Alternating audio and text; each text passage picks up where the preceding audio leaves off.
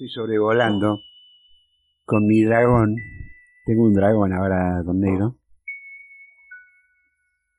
Este, estaba viendo en una... ¿Cómo le va, Norberto Santellán? ¿Cómo está usted, querido Martín? Hemos llegado a Santiago de Chile. Eh, con este dragón que ha visto a Mao. Según Borges, los dragones son inmortales, así que el mismo dragón que me lleva a mí a Chile ha estado con Mao. Nada menos. Nada menos. Espere que me ensille los auriculares. Espera un segundo. Sí, sí, porque no lo puedo escuchar bien. Ahí está. Bueno. ¿A cómo, a cómo es el cabrón? No, o sea, resulta que hoy estaba viendo, estaba esperando en un lugar y veía un video de, um, de un canal de música, no me decía, había un chico llamaba Raúl Alejandro, este, con una chica muy linda y canta esa voz que hace, oh, uh, uh, que hace todo, que tiene como un, un cosito electrónico en la voz, no sé cómo debe ser el equipo o lo debe tener en la boca, no sé cómo, cómo lo hacen, pero bueno, todos lo hacen. Todos lo hacen. y, y ahí ve- veía que el tipo estaba con, para seducir a la dama, eh, pasa, se ve que pasa, ve, ve un dragón que pasa en el cielo y en un medio del bosque, y le hace seña y baja el dragón. A la mierda. Eh, se le viene encima y pone la mano y, lo frena así. Y, eh, y, y bueno, y, y lo usa de taxi. ¿Qué tal? Se monta en ancas a su china Ajá. y sale. No tiene ala el dragón, eso... eh, mire, yo no he visto volar, eh, salvo las aves que tienen sus propias alas, nada que pueda volar si no tiene propulsión. Claro. Este, me he estado informando, he leído la, la, la- la descripción que hace en el libro de los seres imaginarios eh, Jorge Luis Borges. Este, bueno, para rebatir esta infamia, ¿no? De destruir un símbolo. Claro. ¿Dónde Y un, y un símbolo, un símbolo que además es muy importante. es tremendamente importante en la historia mitológica de la humanidad Claro. y de lo que podrá ser, inclusive. Exactamente. Para los chinos sigue siendo igual hoy que hace mil años. Absolutamente, mil años, un poquito más. Para los chinos mil años no es nada. No es nada. Que mil años no es nada. ¿Qué? ¿Qué? ¿Qué le va a correr con la vaina? No pasa nada, mil años. Exactamente, Están haciendo. exactamente.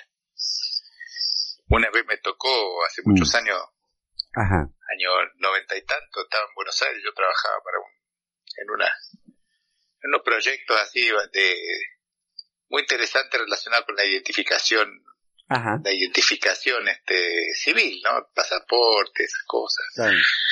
Estaba trabajando en temas de seguridad biométrica Mm, y me estaba involucrado en un proyecto con, con chino, no sé si usted sabe, pero por ejemplo, la fábrica de pasaporte de los chinos, Ajá. que fabrica los pasaportes para los chinos, fue montada por argentinos. Ah, Y, es la misma, es la misma tristemente célebre fábrica de pasaporte de Argentina de, de la familia Chicone, de la famosa Chicone calcográfica. ah.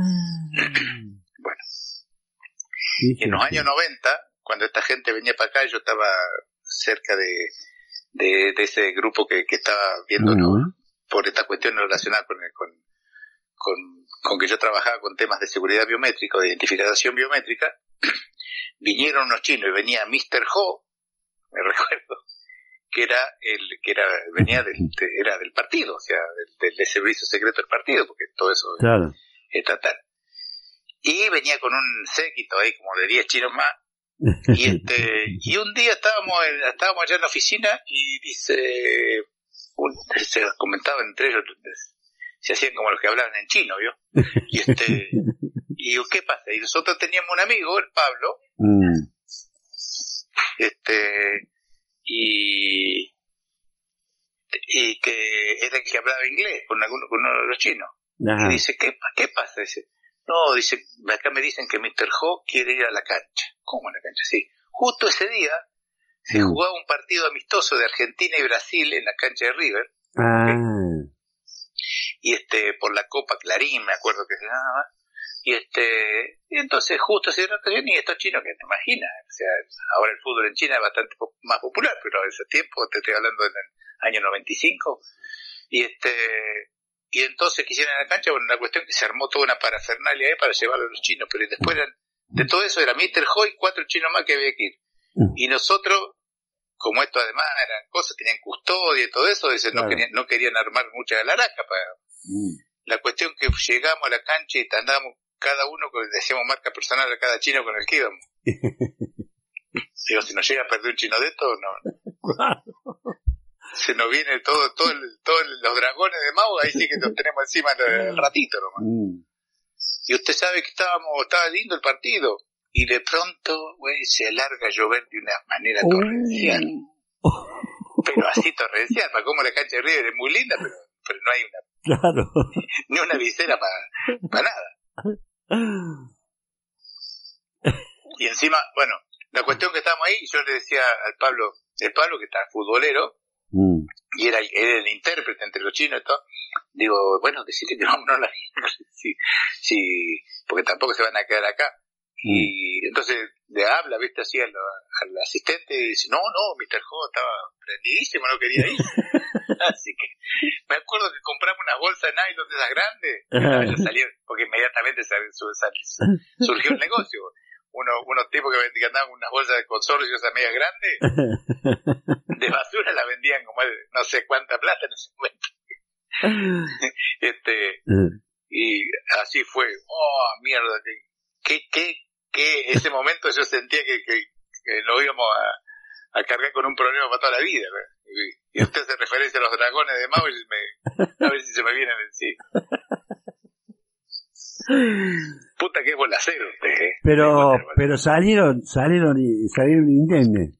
Salimos indemne, Mm. salimos indemne, yo eh, miramos el partido, después la salida, ¿qué? Con lluvia y todo, era, pero Mm. yo casi casi le corto el brazo al chino que yo agarraba para que no se, para que no se me escabullera.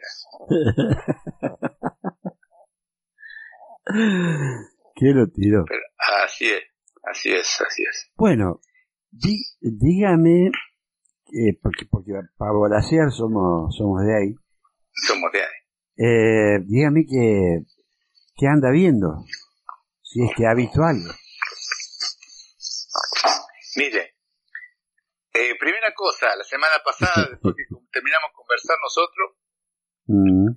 un hito bastante importante acá en la historia contemporánea chilena porque falleció Humberto Maturana, Ajá. noventa y tantos años. Humberto Maturana, para los que no conocen, es un, un biólogo, este, es un científico chileno que revolucionó el concepto filosófico y biológico del, del concepto de la vida, digamos. ¿no? Y este, y creó toda una, toda una línea de pensamiento nueva ya por los años 70 cuando, cuando presentó su tesis sobre, sobre una cosa que él llamó la, la autopoiesis, entendiendo que, Ajá.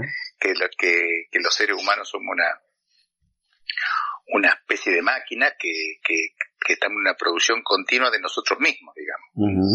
O sea, por lo tanto, eso y con, toda, con todos los antecedentes que, que presentó este es científico, es una, una digamos,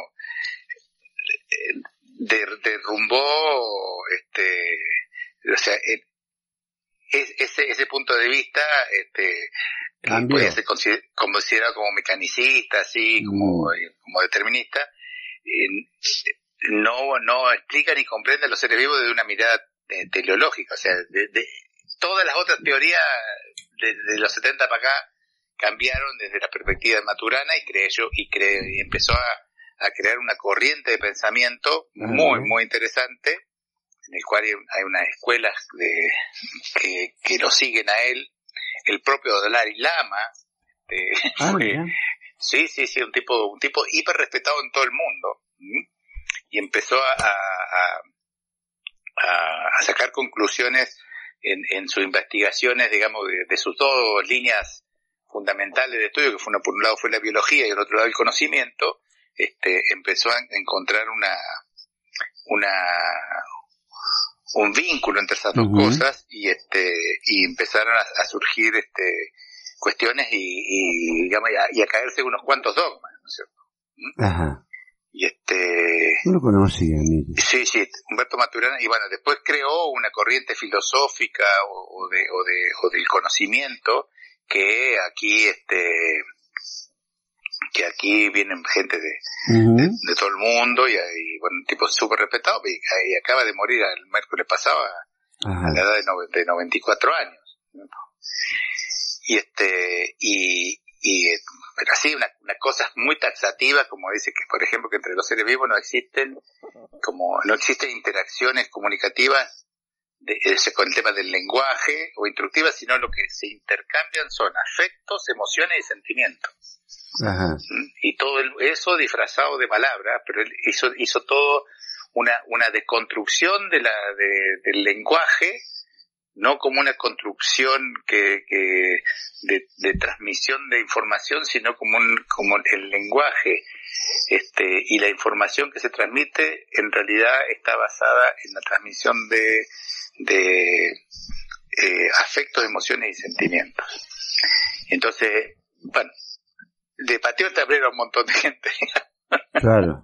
Sí, sí, sí. Este, incluso yo hace muy poco estuve, cuando se estaba conversando acerca de, del tema de, de del, del aborto y todo eso, se, también la, la, la, la concepción de la autopoiesis como una como la vida que es algo que se construye, que, la, que cada ser humano construye a sí mismo su vida, este, también de alguna manera este, eh, se tocaba con la interpretación que se hacía, que se hace de, de la, de la, digamos, de la pertenencia de, entre la madre y el hijo, sino que como que es que, que es como una vida que auto se, que se auto va construyendo, este, lo que está haciendo es, eh, es eh, eh, ocupando en esa instancia prenatal un, un, espacio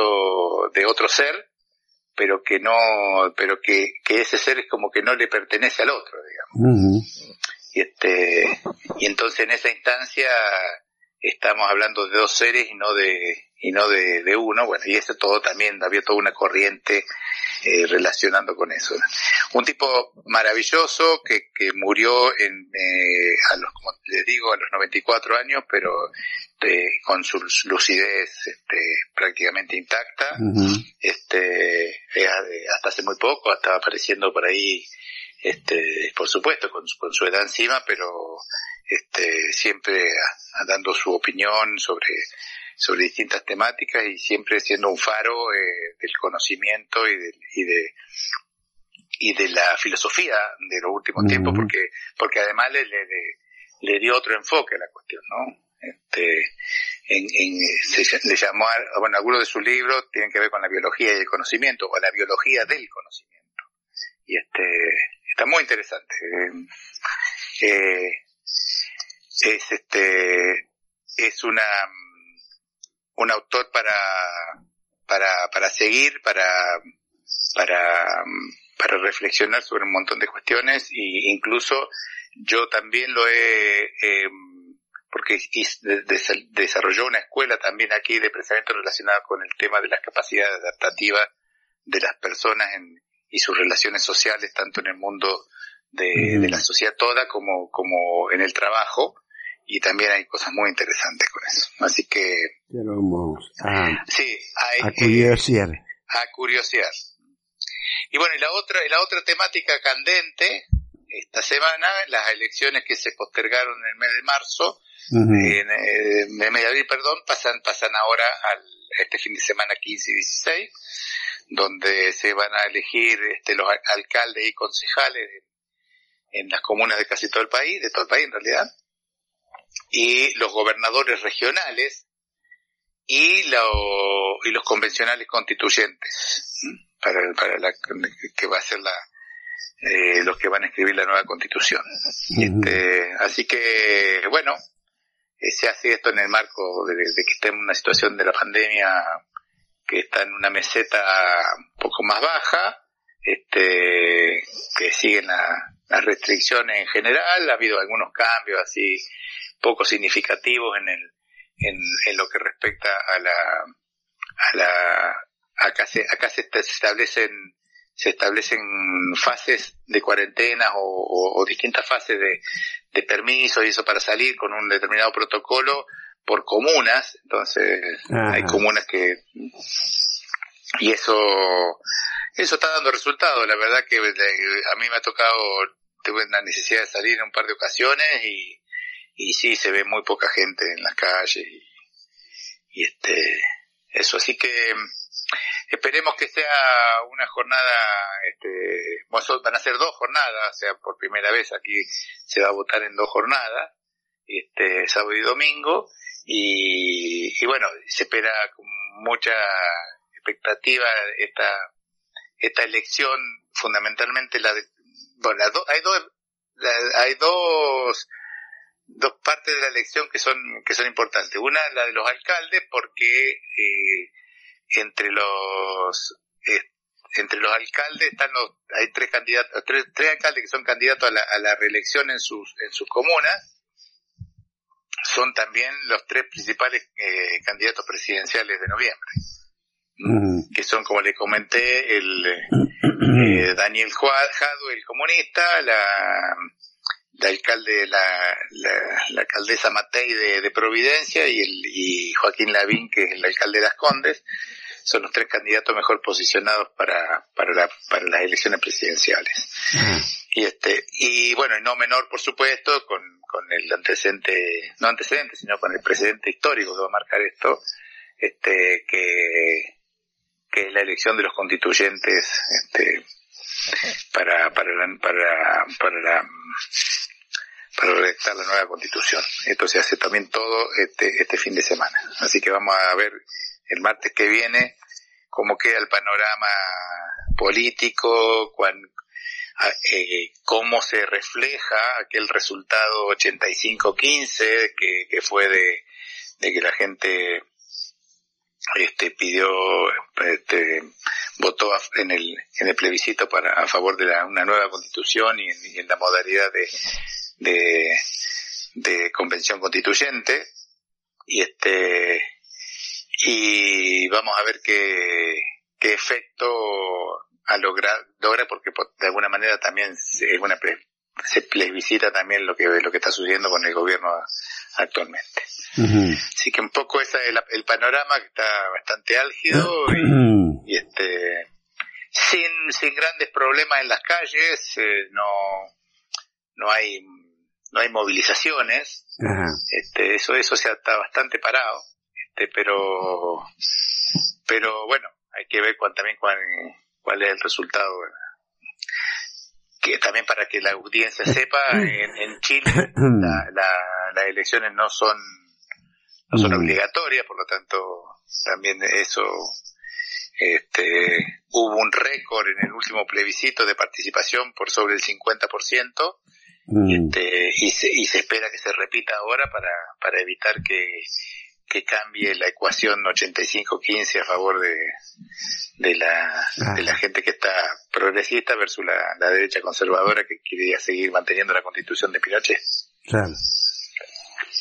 Acá ha ocurrido algo, hoy veía, así ya lo, escuché ayer, eh, en, en detalle, no, no muy en detalle, pero más o menos, la, hay una denominación, ya se me escapó, no me puedo acordar ahora, que andaba acá un diputado negri hablando sobre eso, sobre que no, no le vamos a votar eh, la impunidad, no sé qué, no, pero no es esa la palabra, del el abuso de poder, ¿no? Eh, eh, pero ¿cuál es, sería ese, ese abuso, ese, ese manejo arbitrario?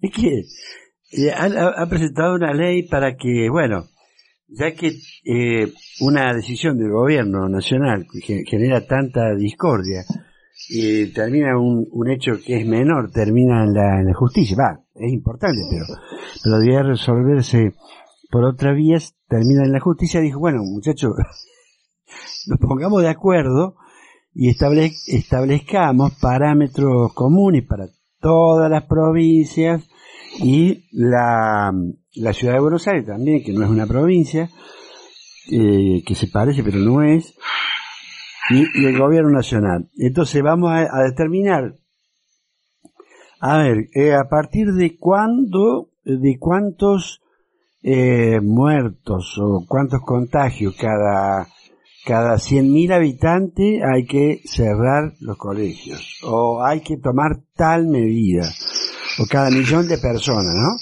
Es decir, porque acá todos le están tirando la responsabilidad a Alberto Fernández, ¿no? Claro, sí. Este, dice, bueno, esto, estos van a salir de acá pisoteados por la pandemia. Entonces, el, gobierno dice, bueno, a ver, eh, eh decidamos, nosotros, yo, ustedes tienen más información, nosotros tenemos toda la información de, todo del ministerio y, de todos los especialistas. Que, que hay, qué parámetros se manejan en el mundo, son estos. ¿Están de acuerdo? Bueno, nos pongamos de acuerdo, entonces las decisiones las toma cada provincia. Eh, nosotros lanzamos un decreto por cuando haya una situación preocupante y se hacen cargo. se hacen cargo. y no, y están reculando, no quieren, no quieren hacerse cargo. Bueno, les yo, no sé si comentaba con usted, que, el, mm. gobernador de Córdoba diciendo este, en un discurso, y bueno, y que con el tema de la pandemia, dice, si las cosas mm. eh, empeoran, entonces vamos a tener que tomar medidas. claro, no, tomarlas tomala antes. La cuestión. o sea, no es que si las cosas empeoran, entonces hay que tomar medidas, no. Hay que tomar medidas para que las cosas no empeoren, no se mejoren. Bueno, eh, hoy le estaba puteando así amablemente, ¿no? al ex gobernador Mestre, a, a los ex gobernadores que pasaron, al mismísimo actual, porque voy a Aguas Cordobesas que tengo acá el CPC, ahí nomás eh, bajo, se me había pasado una, factura de, yo estoy al día en general, y bueno, se me había pasado eh, desde el último vencimiento unos días y, y entonces eh, una factura que salía 500 pesos, ponele, me estaban cobrando mil. ah, bueno. ¿y, por qué? No, dice, a los siete días del último vencimiento usted entra en mora. Pero le digo, está bien, bueno, eh, mala mía, pero me va a cobrar el 100% de, de, de mora. De, ¿Pero qué es esto? Son unos usureros. Bueno, toda esta impunidad avalan una privatización acá en Córdoba, que es la, del agua, ¿no? Que increíblemente todavía está en manos, manos privadas. Este, em, pero qué abuso, que uno, ahí se siente un estúpido y da tanta bronca. Yo me pude desquitar una vez, este, con aguas cordobesa. Muy bien. Una vez me salió bien. Porque, claro. Este, cerró la canilla. No, ¿sabe qué pasó? Yo estaba en situación económica desesperante, eh, había venido a vivir en, donde vivo y, bueno, pagaba la luz y, el gas. No podía pagar más nada. Así que así estuve casi un año. Bueno, entonces se la deuda en el agua cordobesa. El, plan es, si vos, lo, que yo veo a la pobre gente que va, viste, a pagar una cosa así, las cuentas que tiene que pagar son infernales te mandan los abogados, este, bueno, una vez descubrimos, publicamos una investigación en, una página que nosotros teníamos, eh, sobre, que se llamó un bolonqui, que los eh, notificadores judiciales que llegan cuando vos tenés la notificación de un proceso, el, el tribunal, el Supremo Tribunal de Justicia, porque el gerente de Aguas Cordobesa era el yerno de, de la señora Batistel, eh, este, entonces, eh, no era una acordada que no era una notificación judicial, no es que vos tenías una causa, eh, porque para tener causa tienen que presentar a vos cordobesa, eh, eran 50.000 carpetas, y eso eran 6 millones de dólares más o menos, que no pagaron. Entonces me agarraban a mí y, me y, venía la notificación judicial y yo decía, ¿qué pasó acá? Voy, esto de acá me remata la casa. voy al abogado. Este, el abogado me dice, debes, no sabe lo que era, una guita imposible. Digo, yo estaba pensando cómo atrincherarme el día que me viniera a rematar la casa. Me, tengo la suerte de encontrarme con un amigo, que es del mundo del teatro, que, que trabaja ahí en, en el CEP. Y me dice, Omar, no, no, vení, pasa, pasa. Yo te, doy, te, te digo cómo tenés que hacer. Eh, documentame cuáles son las razones por la cual vos no podés pagar la boleta. Entonces acá presentamos la, la, la eh, bueno, tu reclamo y, y, va a haber, seguramente vas a terminar pagando muy poco. pero nadie sabe que se puede hacer eso, ¿no? Ese es el tema. Entonces, voy, bueno, y de, suponete, eran, este, no sé, 80 mil pesos tenía pagando 1500 pesos. y cuando fui a pagarlo, eh, encima lo hice en cuota. ah, además. Sí, el tipo me dice, no, acá tiene que ser, la primera cuota tiene que ser el 30% del total. Mire, señor, yo tengo 50 pesos. Y eso es lo que voy a dejar. No tengo más. Así que hice eso. Y, pagué, no sé, 12 cuotas de 20 pesos. Al, final el teatro termina, termina, termina influyendo en la toma de decisiones. Totalmente.